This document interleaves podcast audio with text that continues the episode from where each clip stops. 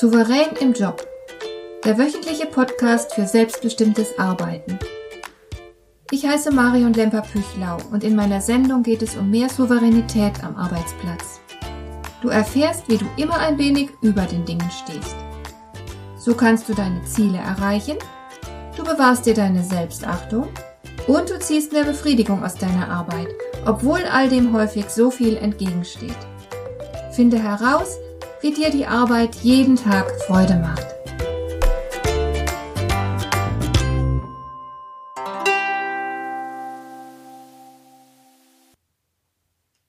An deinem Arbeitsplatz wirst du immer unvermeidlich eine bestimmte Wirkung erzeugen. Dafür sorgt schon allein deine Präsenz. Allein dadurch, dass du da bist und Luft verdrängst, bewirkst du etwas bei den anderen. Man wird dich auf jeden Fall begutachten und bewerten. Du kannst nicht verhindern, dass du in anderen etwas auslöst. Das fragt sich natürlich, ob es genau das ist, was du auslösen möchtest. In jedem Fall ist aber deine Wirkung auf andere entscheidend dafür, wie die anderen dir entgegentreten. Wenn es dir beispielsweise gelingt, respektvolle Gefühle in anderen zu erzeugen, dann wirst du dich leichter durchsetzen können und du wirst es in mancherlei Dingen leichter haben. Wenn man dich hingegen nicht sonderlich ernst nimmt und nicht besonders wichtig nimmt, dann wirst du deine Interessen und Bedürfnisse zu wenig durchsetzen können. Deine Selbstdarstellung hat also ganz großen Einfluss darauf, wie gut es dir an deinem Arbeitsplatz geht und wie einflussreich du dort bist.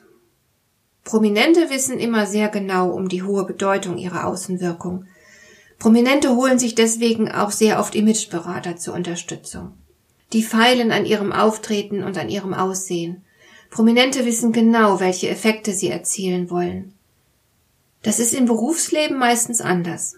Da haben dann die wenigsten eine glasklare Vorstellung davon, was sie bewirken wollen. Sie kommunizieren deswegen immer wieder ungewollt und unbewusst. Und auf diese Weise teilen sie ihrer Umgebung etwas über sich mit, was sie oft gar nicht kommunizieren wollten. Wenn beispielsweise jemand immer wieder Stimmungsschwankungen unterliegt, wenn er seinen jeweiligen Stimmungen dann gedankenlos nachgibt, dann vermittelt er seiner Umgebung damit, dass er unberechenbar, vielleicht sogar unzuverlässig ist. Und man wird sich vor ihm in Acht nehmen. Das war aber bestimmt nicht der Eindruck, den er hervorrufen wollte. Die Frage lautet nicht, soll ich mich inszenieren? Denn das tust du immer, ob bewusst oder unbewusst. Die Frage muss daher lauten, welchen Eindruck will ich erzeugen? Wie will ich mich darstellen? Welche Person möchte ich bei meiner Arbeit sein?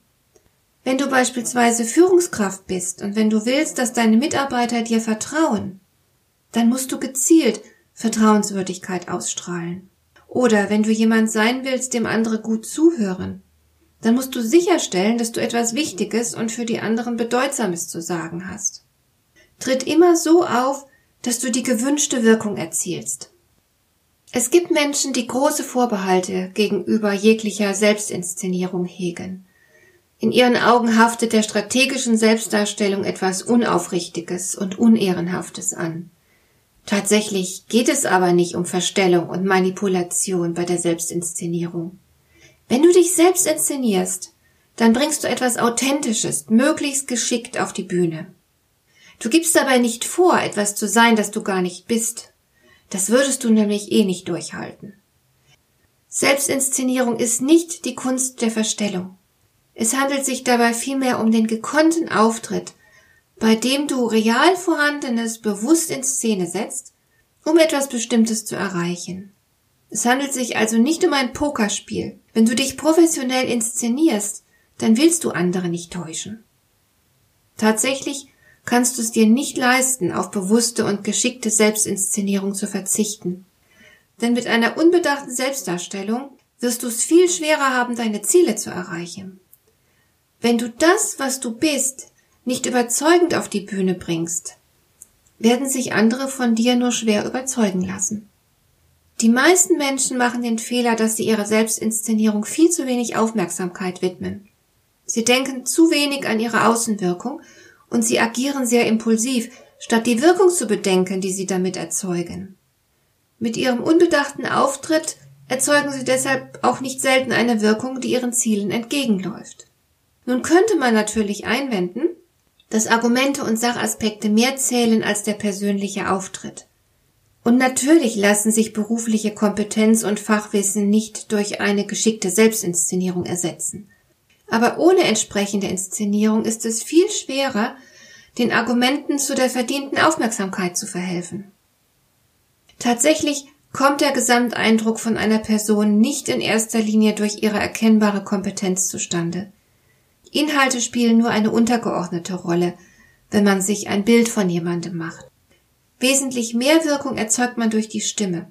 Und zwar bewirkt die Stimme ungefähr 38 Prozent des Gesamteindrucks. Ganz bedeutsam ist die Art des Auftritts und die Optik. Die machen nämlich 55 Prozent aus. Und für den Inhalt bleiben dann also nur 7 Prozent der Wirkkraft. So stützt sich zumindest der erste Eindruck von einer Person auf die Verpackung und nicht auf den Inhalt. Deswegen kann es sich niemand leisten, auf eine gekonnte Selbstinszenierung zu verzichten. Bist du in der Lage, mit kurzen, aber überzeugenden Worten deine Person zu beschreiben? Wird diese Beschreibung bei anderen Menschen Interesse wecken? Und fühlen sich andere vielleicht gar davon angezogen?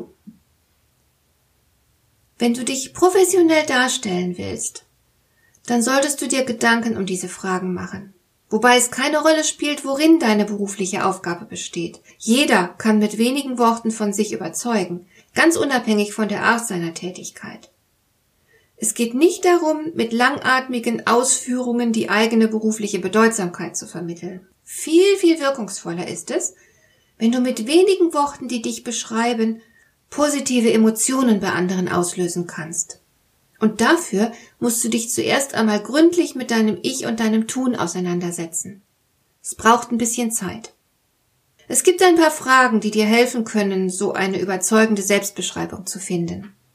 Zum Beispiel kannst du dich fragen, was für eine Arbeitsleistung biete ich an? Was nehmen andere in Anspruch? Es ist wichtig, in welcher Weise du bestimmte Prozesse durch deinen Beitrag beeinflusst. Wie machst du das? Was würde fehlen, wenn du deine Arbeit plötzlich nicht mehr machen würdest und die Welt ohne deine Leistung auskommen müsste? Welche Probleme würden dadurch entstehen und welche Gefühle wären damit verbunden? Was brauchen andere, das du zu geben hast? Oder welchen Titel würdest du dir geben? Susanne die Schlaue oder Gerald der Gewissenhafte, Rolf der Retter und so weiter oder Carsten der Kreative. Spiel doch mal mit möglichen Titeln, bis du einen gefunden hast, der dir gefällt. Mit welchen Begriffen steht deine Selbstwahrnehmung bei der Arbeit in unmittelbarem Zusammenhang? Ich selbst beispielsweise verstehe mich als professionelle Problemlöserin. Oder definiere einmal ganz bewusst deinen Handlungsbedarf. Worin liegt dein individueller Beitrag? Was genau tust du, um die Welt ein bisschen besser zu machen? Was unterscheidet dich dabei von anderen? Was ist das Besondere an dir?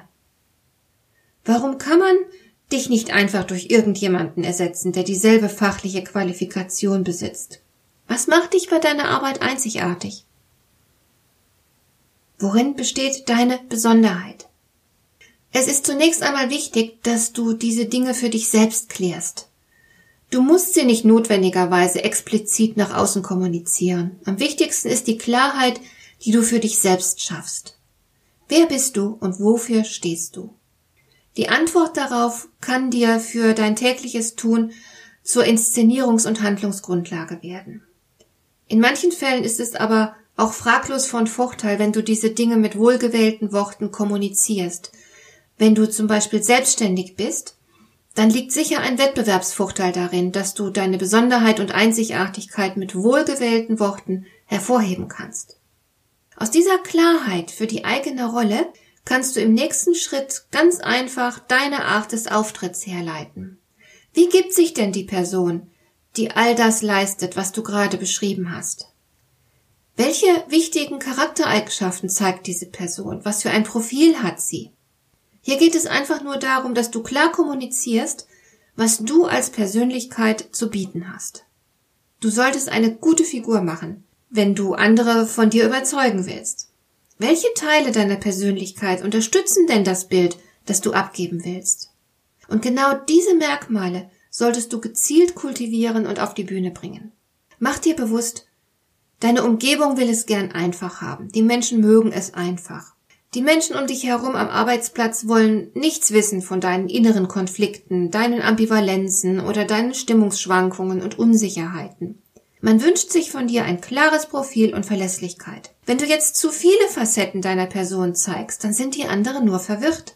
Du überzeugst am meisten, wenn du einige deutlich erkennbare Merkmale auswählst, die zu dir gehören, und wenn du die dann konsequent auf die Bühne bringst.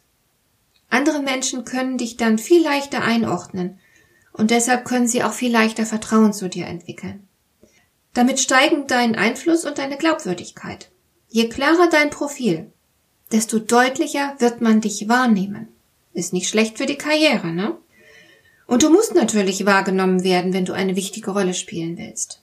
Für die Ausarbeitung deines Bühnen-Ich brauchst du also eine gute Selbstkenntnis, Du solltest dich ja nicht verstellen, sondern du solltest nur jene Charakteristika deiner Persönlichkeit betonen, die dir in deiner beruflichen Rolle besonders nützlich sein können. Denk mal drüber nach, das macht richtig Spaß, sich auf diese Weise zu positionieren. Und ich wünsche dir natürlich viel Erfolg damit. Dir gefällt dieser Podcast? Dann bewerte ihn doch mit einer Sternebewertung und Rezension in iTunes. Das hilft einerseits, diese Sendung noch weiter zu verbessern und andererseits, sie für andere Interessierte noch sichtbarer zu machen. Besuche auch meine Webseite lemper-büchlau.com. Dort findest du ein paar nützliche und kostenlose Downloads, die dir weitere Anregungen für deine Arbeit liefern. Das war die heutige Ausgabe von Souverän im Job. Schön, dass du zugehört hast. Ich wünsche dir viel Spaß und Erfolg bei der Gestaltung deiner Arbeit.